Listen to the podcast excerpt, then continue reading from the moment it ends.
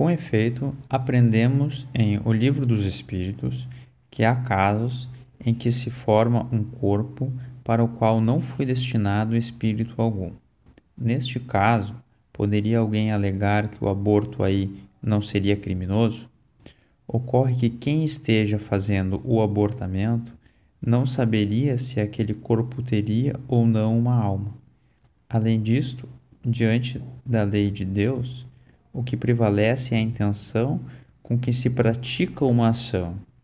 Assim, ainda que aquele corpo não tivesse para ele um espírito determinado, ainda assim prevaleceria o crime do aborto provocado, porque esta foi a intenção de quem o provocou página 187, o perispírito e suas modelações.